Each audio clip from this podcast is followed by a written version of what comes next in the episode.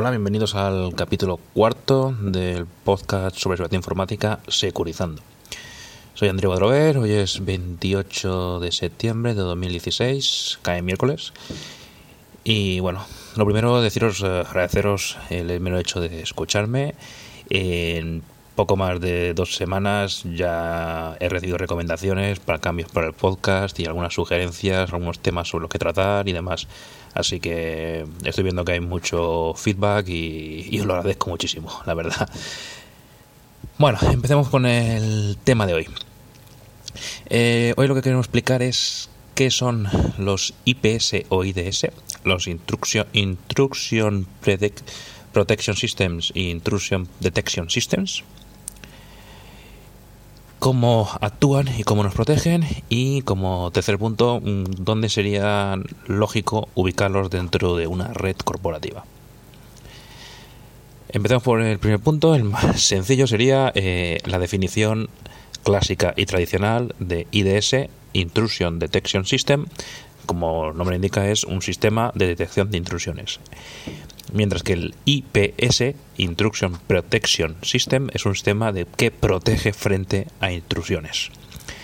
La gran diferencia entre estos dos, entre la D y la P, es que eh, los sistemas activos y que realmente protegen, bloquean, son los IPS, mientras que los IDS se dedican simplemente a analizar, detectar anomalías, detectar ataques y avisar.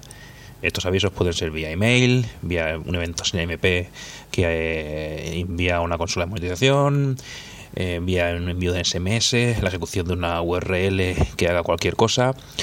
Eh, esto ya es cuestión de configuración del equipo.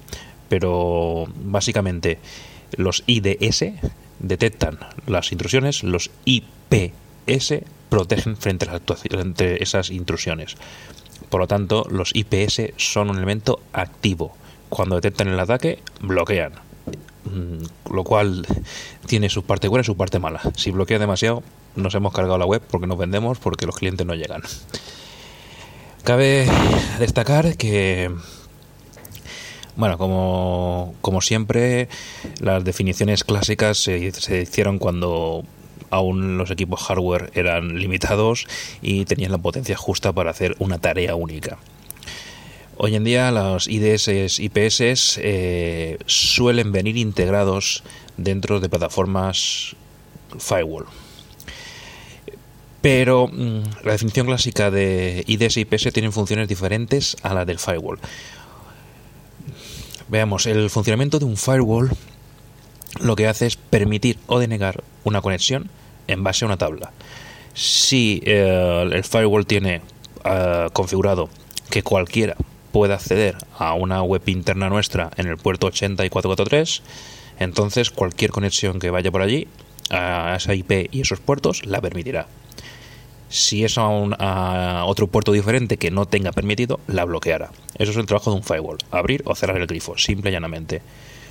Un IDS, un IPS eh, actúan de otra manera. Lo que hacen es un análisis continuo del tráfico que van, que van viendo.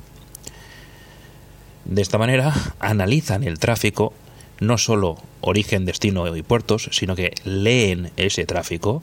Eh, si estamos haciendo HTTP, leerán esa petición, leerán las URLs seleccionadas.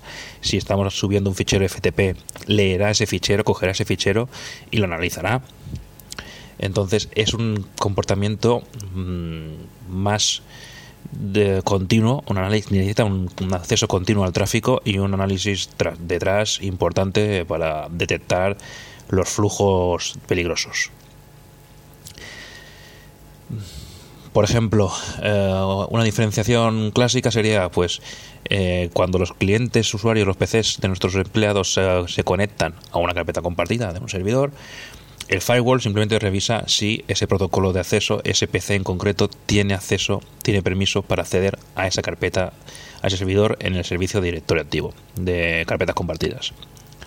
Si lo tiene, permite el acceso y ya está. Un IPS, además de analizar que efectivamente tiene ese acceso, verá que hay conexiones, verá que hay peticiones de información sobre los ficheros, verá que hay ficheros, peticiones de copia de ese fichero y cuando detecte, por ejemplo, que un usuario o un PC se está copiando todos y cada uno de los archivos que hay en un directorio compartido, uno detrás de otro de forma secuencial, esto mm, suena a que alguien está copiando una carpeta. probablemente, muy probablemente genere una alerta. Esta alerta será o bien tratada por un, por un ingeniero de redes o de seguridad en caso de un IBS, o bien incluso puede actuar el equipo si, si es un IPS y bloquear la conexión impidiendo que se siga copiando más información. Bueno, el ejemplo de la carpeta es un ejemplo. Hay miles de firmas de detección para diferentes ataques si se reciben múltiples peticiones de golpe y porrazo a un servidor web, muy probablemente estemos ante un ataque de negación de servicio, de OS. Con lo que el, el IPS puede actuar. Si se detecta que un servidor web está devolviendo muchísimos errores 404 de página no encontrada, es probable que alguien esté haciendo un scrapping de nuestra web y esté probando nombres de ficheros aleatorios. Eh, eso eh, se generaría una alerta. Igualmente, en servidores web es muy común intentos de inyección SQL, con lo que el IPS analizaría las URLs solicitadas y si ve un intento de inyección SQL, pues la bloquearía o al menos levantaría alarma. Cada fabricante tiene de, los IPS tiene sus propias firmas, las hay generales y los equipos más o menos profesionales permiten que la gente de seguridad de la propia empresa genere sus propias alertas para proteger o detectar comportamientos específicos o incluso configurar falsos positivos de que bueno hay aplicaciones desarrolladas eh, propias que bueno tienen un comportamiento sospechoso pero sabemos porque la hemos desarrollado nuestro equipo de desarrollo pues que son válidas entonces se, se permite generar firmas tanto para detectar nuevos comportamientos como para evitar falsos positivos que nos generen problemas bueno, como tercer punto veremos eh, dónde se colocan estos equipos. Bien, eh, hay dos maneras de colocarlos y según donde se pongan puede tener una u otra función en el equipo. Lo que se denomina en línea, online, eh, sería visualmente un equipo, un equipo conectado en medio del tráfico. El tráfico tiene que cruzar este equipo. El tráfico de analizar le entra por la interfaz de red, la coge, la analiza, le pasa todas las firmas que tenga que pasar y posteriormente la deja, deja, sale ese tráfico por otra interfaz de red. Bueno, por otra o por la misma. Ahí ya dependerá un poco del hardware que tengamos. Eh, ¿Esto qué permite? Bien, esto permite que se haga una actuación real, sea activo, permite el montaje de IPS, porque el tráfico pasa por allí y podemos bloquearlo. Eh, esta solución implica mm, tener dedicarle más cariño y echarle más ojo y puede provocar problemas de rendimientos. Si solo tenemos una tarjeta de red y el tráfico entra por la tarjeta, se ha analizado y vuelve a salir por una tarjeta, podemos llegar simplemente a que saturamos la tarjeta de red del propio equipo, con lo cual ralentizaríamos toda la red.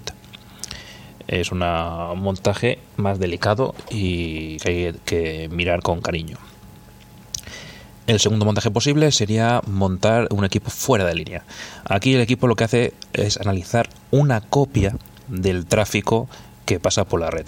Esa copia, pues puede ser por un mirroring del switching o por cualquier analizador, un Wireshark que tengamos por allí, lo que necesitemos.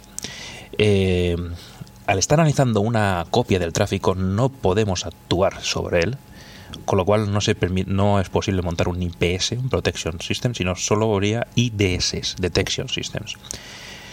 Eh, la ventaja de esto es que, bueno, no ah, impactamos en ningún momento en la red. No hay ningún tipo de penalización ni sobrecoste de tiempos en la gestión de la red, en el tráfico de la red. El tráfico sigue pasando por su camino habitual y solo una copia de ese tráfico es analizada posteriormente. Este análisis lo mm, avisaría al, al agente de seguridad de la empresa y serían ellos los que actuasen si realmente fuera necesario. Básicamente estas son la explicación básica sobre los IDS e IPS. Eh, resumiendo otra vez, los IDS, los Detection Systems, simplemente detectan anomalías y generan una alarma. Esa alarma debe ser tratada de forma manual por alguien o por algún responsable. Y en cambio los IPS, además de generar esa alarma, que esa alarma queda registrada y se genera, pueden actuar sobre el tráfico. Para ello tienen que estar justo en medio del camino del tráfico para poder bloquearlo. Los IDS, pues ya hemos visto que pueden estar tanto en medio del camino, simplemente analizan y avisan y no, no lo bloquean, porque bueno, no están configurados así, y también puede estar fuera de línea y analizar copias de ese tráfico que pasa por la red. El hecho de elegir una u otra opción dependerá bastante de la necesidad de la empresa y no hay mayor secreto, simplemente mirarlo con eh, examinar dónde se va a conectar ese equipo. Normalmente lo más común es montarlo en la entrada a internet, entre internet y nuestros firewalls.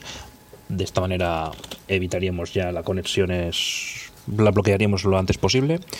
Y eh, otro sitio importante sería una, eh, dentro de la red corporativa para detectar posibles uso malicioso de la red o infecciones de botnet donde nuestra red fuese eh, el atacante hacia el exterior. Eso sería detectado con un IDS y se podría actuar con total tranquilidad. Bueno, hasta aquí el capítulo de hoy. Espero no haberos aburrido. Y bueno, ya sabéis dónde encontrarme en el blog securizando.com, en Twitter securizando-bajo, en el grupo de Telegram tenéis la invitación en el propio blog y en bueno, las cuentas de Facebook y Google Plus que ahí están. Y esto es todo por hoy. Pasadlo bien y recordad hacer copias de seguridad. Hasta luego.